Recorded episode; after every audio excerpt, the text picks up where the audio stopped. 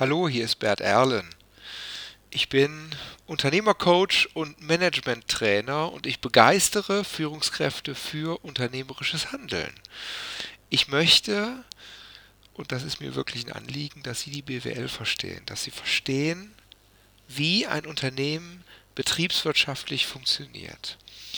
Heute geht es um den Kreislauf aus Liquidität und Profitabilität in Unternehmen. Wie hängen Liquidität und Profitabilität miteinander zusammen? Wie ist eigentlich dieser monetäre Kreislauf im Unternehmen? Ähm, wie alles ist auch das eigentlich relativ einfach und ich versuche diesen Kreislauf zu erläutern ähm, und dass Sie sich das plastisch vorstellen können, wann wir eben Liquidität messen, Cashflows messen, eine Cashflow-Rechnung, Kapitalflussrechnung und wann und warum wir Profitabilität messen, also die Gewinn- und Verlustrechnung. Ähm, wann und wofür das wichtig ist und wie das miteinander zusammenhängt. Wir schauen uns das an. Stellen Sie sich vor, nehmen Sie sich gerne ein Blatt Papier vielleicht und schreiben es mit, diesen Kreislauf, dann äh, haben Sie es plastischer vor Augen. Stellen Sie sich vor, ein Unternehmen bekommt Geld von seinen Kapitalgebern. Das ist ja so. Es geht ja nicht ohne Kapitalgeber. Mindestens die Eigentümer im Unternehmen, oft auch Banken oder andere Kreditgeber, die dem Unternehmen Geld zur Verfügung stellen, leihen. Die leihen das ja nur. Äh, die wollen es ja wieder haben. Auch die Eigentümer wollen das zumindest theoretisch wieder haben. Vielleicht nie. Ähm, vielleicht lösen die Eigentümer das Unternehmen nicht selbst auf, das ist ja der Normalfall, sondern verkaufen dann ihre Anteile an dem Eigenkapital an andere Personen, dann muss ja das nicht das Unternehmen das Geld zurückhaben, sondern eben der Käufer muss dem Alteigentümer das Geld zurückgeben. Sprich, in dem Unternehmen bleibt das Geld weiter drin und es gibt Unternehmen, die sind hunderte von Jahre alt, die mussten nie Eigenkapital zurückgeben, zumindest nicht alles. Manchmal in Form von Dividende, zumindest nicht alles, aber rein theoretisch ist das ja, also nicht rein theoretisch, sondern das ist immer noch Geld der Eigentümer, was dem Unternehmen eben nur sozusagen leihweise zur Verfügung gestellt wird. Und natürlich bei der Bank entsprechend. Also stellen Sie sich vor, Geld von Kapitalgebern kommt in die Kasse. Das führt zu Auszahlungen auf den Beschaffungsmärkten. Und das ist die eine Hälfte des Kreislaufs. Unternehmen geben Geld aus. Warum? Weil sie müssen sich Sachen beschaffen. Arbeitskräfte. Arbeitskräfte beschafft man nicht, ich weiß, aber sie bezahlen Arbeitskräfte. Sie beschaffen sich die Arbeitskraft, könnte man natürlich so ausdrücken. Die Mitarbeiter bekommen Geld dafür, dass sie die Arbeitskraft leisten. Zum Zweiten werden Maschinen, natürlich noch, noch davor wahrscheinlich, werden Maschinen angeschafft, Produktionsstätten, ein Handelsunternehmen muss einen Ladenraum einrichten, ein Softwareunternehmen muss eine Serverkapazität schaffen, damit sie Software programmieren können damit die Mitarbeiter sozusagen daran arbeiten können. Wie auch immer, es werden Sachanlagen gekauft, es wird investiert, das ist die klassische Investition. Manchmal wird auch in immaterielles Vermögen investiert, in Patente, Pharmaunternehmen investieren in Patente, auch Software, Apple investiert auch in Patente. Ähm, Rechte an etwas, dass man das nutzen darf. Fußballvereine investieren in das Recht, einen bestimmten Fußballspieler anstellen zu können, aus einem Vertrag den rauszukaufen sozusagen. Lizenzen, Softwarelizenzen, also immaterielle Sachen. Unternehmen investieren in materielle und immaterielle Sachen. Unternehmen bezahlen Mitarbeiter und Mater äh, Unternehmen kaufen Rohstoffe. Produktionsunternehmen kaufen richtig viele Rohstoffe, weil die brauchen die, um die zu verarbeiten. Chemieunternehmen oder ein ähm, Pharmaunternehmen Autohersteller kaufen jede Menge Rohstoffe. ThyssenKrupp kauft Erz und Kohle ein, um Stahl zu produzieren oder meinetwegen auch Tata Steel oder Salzgitter. Alles das wird auf den Beschaffungsmärkten eingekauft und dadurch wird die Kasse leerer. Warum wird das alles eingekauft? Weil man braucht es ja für die Produktion. Es wird also eingesetzt in der Produktion. Mitarbeiter werden sozusagen eingesetzt. Klar, die sitzen an Schreibtischen oder stehen an der Produktionsmaschine und leisten da ihre Arbeitskraft. In dem Moment, wo die arbeiten, entsteht Aufwand. Klar, bei Mitarbeitern ist das jetzt nicht der Moment nur dann, wo die arbeiten, sondern das ist einfach ihr Monatsgehalt. Sie bekommen ihr Monatsgehalt. Ähm, gut, Leiharbeiter, die bekommen vielleicht nur Geld. Ja, gut, die sind auch in der Regel natürlich zeitlich, also in zeitlicher Abhängigkeit ähm, angestellt oder eben entliehen sozusagen. Ähm, es entsteht also in dem Monat Personalaufwand. Das ist das Gehalt, was die Mitarbeiter kriegen, für das wir Geld ausgegeben haben aus der Kasse oder dann Geld ausgeben. Da ist dann der Aufwand gleich der Auszahlung. Es entstehen natürlich auch Sozialversicherungsbeiträge, es müssen Steuern abgeführt werden.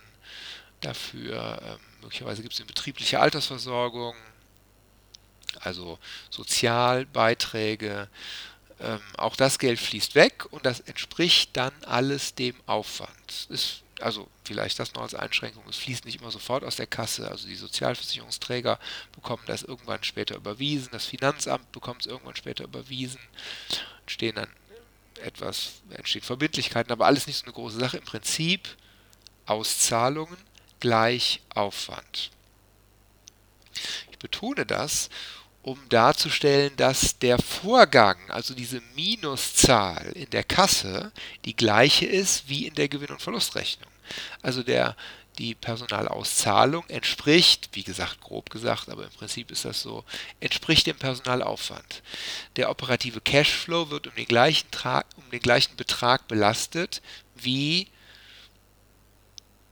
wie die Gewinn- und Verlustrechnung. Wir schauen mal auf die Investitionen. Wir geben Geld aus für Investitionen, um Produktionsanlagen zu kaufen, LKWs, Tische, Stühle, PCs, Beamer, Software, Patente und so weiter.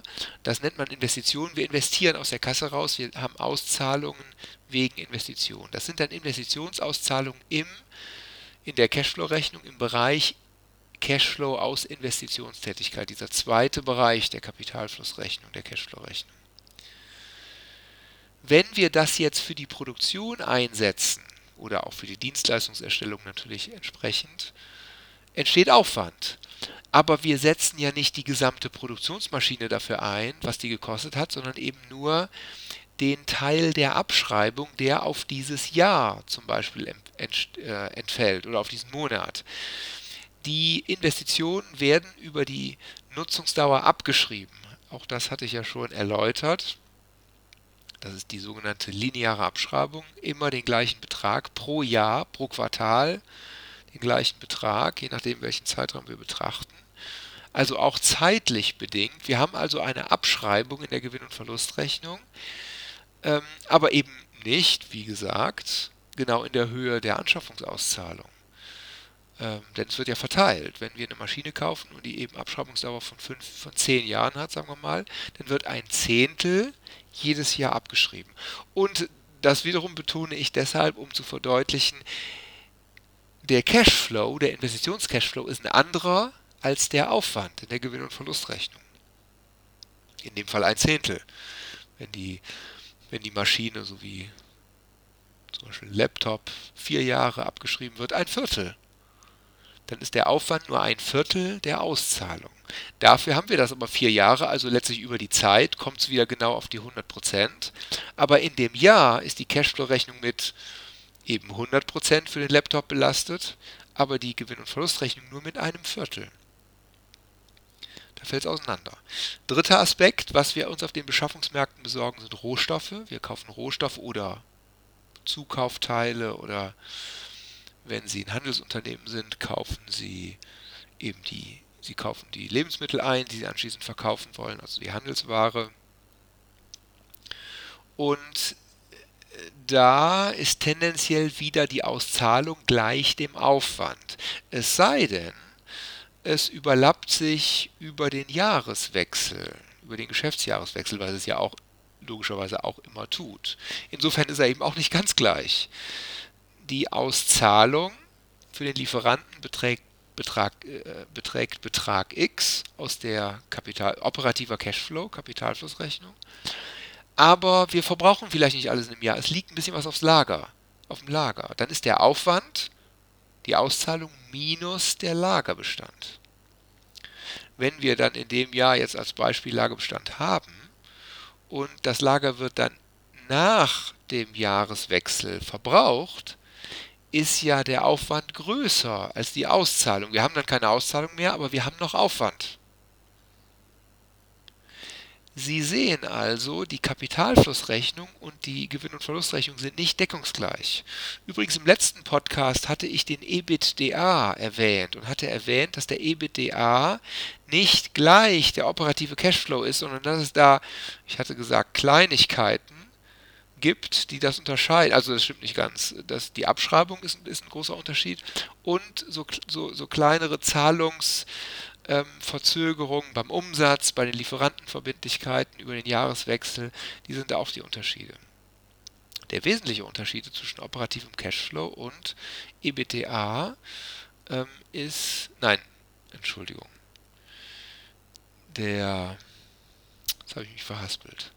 Der EBITDA ist ja der EBIT vor Abschreibung. Warum vor Abschreibung? Weil die Abschreibungen nicht zahlungswirksam sind. Wir haben ja die Maschine bezahlt, als wir sie gekauft haben. Und in dem Jahr, wenn das jetzt keine Ahnung, zwei, drei Jahre später ist, ähm, fließen ja die Abschreibungen nicht. Das ist ja eine reine Buchungsposition, wo faktisches Geld gar nicht fließt. Und deshalb ist der Cashflow eben der EBITDA vor Abschreibung, vor Depreciation. Übrigens, Depreciation ist die Abschreibung auf Sachanlagen, auf materielles Vermögen.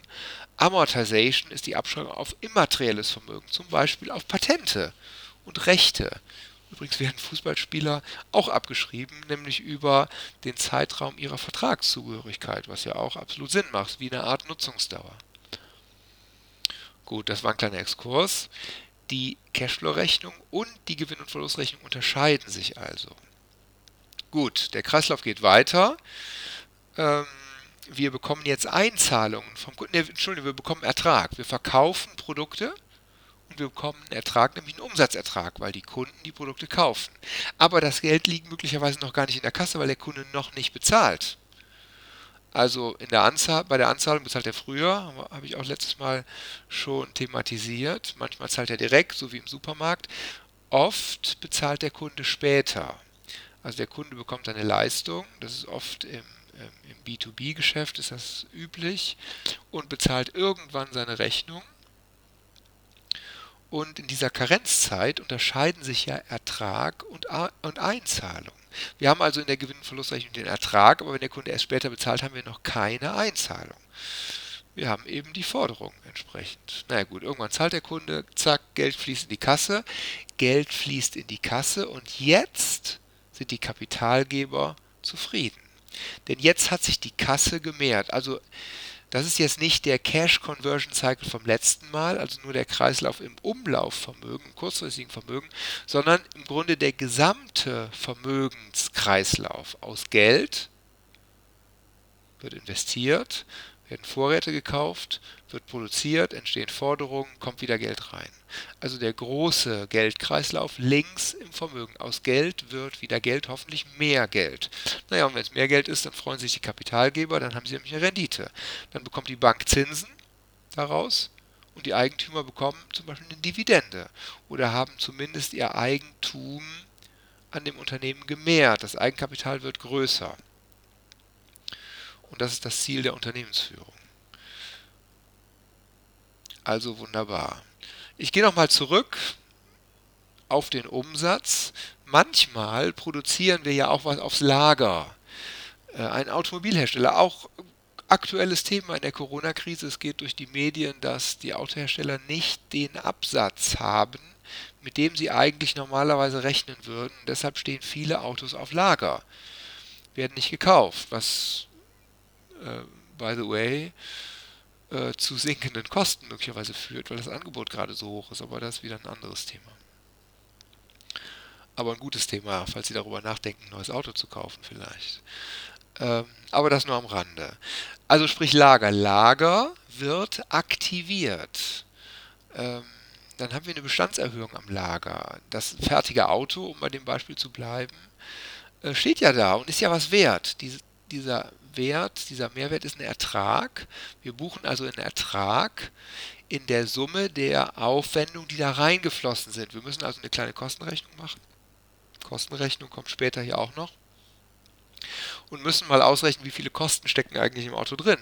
Kosten für Personal, Kosten für Material, Kosten für Abschreibung, Kosten für anderen Aufwand im Unternehmen, heruntergerechnet auf dieses eine Produkt. Und in diesem Wert ist übrigens auch je nach Bilanzierungsstandard etwas unterschiedlich, wie man diese Werte berechnet. Ähm, auch das nur am Rande bemerkt. Aber dieser Wert wird aktiviert und steht als Lagerbestand in der Bilanz. Die Bilanz wird also links länger, es entsteht also rechts ein Ertrag unterhalb des Eigenkapitals, sprich die Gewinn- und Verlustrechnung weist einen Ertrag aus. Hoffentlich wird irgendwann das Auto verkauft, dann entsteht Umsatz, dann zahlt der Kunde, dann kommt die Einzahlung und zack haben wir wieder Geld in der Kasse. Und die Kapitalgeber sind zufrieden. Das ist der große Geldkreislauf im Unternehmen. Und ähm, vielleicht haben Sie gerade mitgeschrieben, die Cashflow-Rechnung steht oben.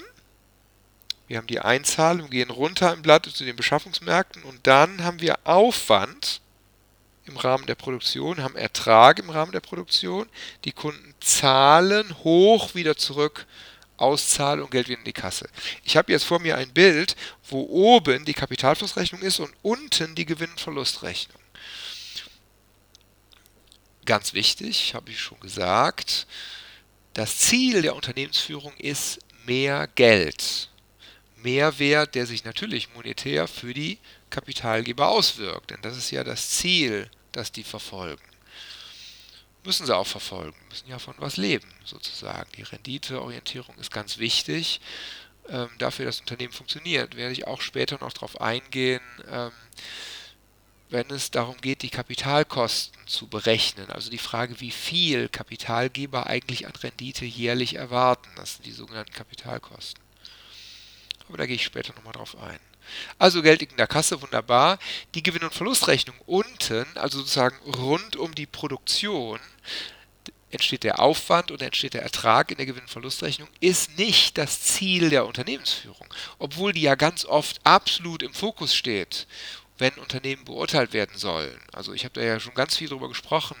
Wir messen die Profitabilität, um zu sehen, wie gut es in einem Unternehmen geht. Eigentlich ist das Ziel Geld in der Kasse.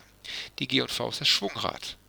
Die G&V ist, ja, das Schwungrad, die G&V ist eine Zwischenmessung, eine jährliche oder quartalsweise oder manchmal sogar monatliche Zwischenmessung, ob wir auf diesem Geldkreislauf gut unterwegs sind. Und die Logik ist, äh, muss gerade überlegen, die Logik ist, Gewinn steuert Liquidität vor. Also in diesem Kreislauf äh, Geld, also Auszahlungen, Aufwand, Ertrag, Einzahlungen, ist Aufwand und Ertrag ähm, ein, ein, eine Vorsteuergröße für Liquidität. Wenn wir Gewinn machen, wenn wir also mehr Ertrag generieren, insbesondere Umsatzertrag als Aufwand haben, dann kommt ja bald Geld rein, das wissen wir schon. Gewinn steuert Liquidität vor. Verlust steuert naja, schlechtere Liquidität vor. Wenn wir ähm, in der Gewinn- und Verlustrechnung Verlust machen, wenn also vom Kunden weniger reinkommt, als wir an Aufwand haben in einem bestimmten Jahr zum Beispiel, dann wissen wir, das schlägt sich irgendwann in der Kasse nieder. Irgendwann ist einfach die ganz einfache, aber sehr zentrale Frage, wie, unsere, wie ist die Zahlungsmoral unserer Kunden? Anzahlungen heißt früher in der Kasse, genau in dem Moment, wie wir im Supermarkt oder am Kiosk um die Ecke, wenn wir Kaffee kaufen, genau in dem Moment.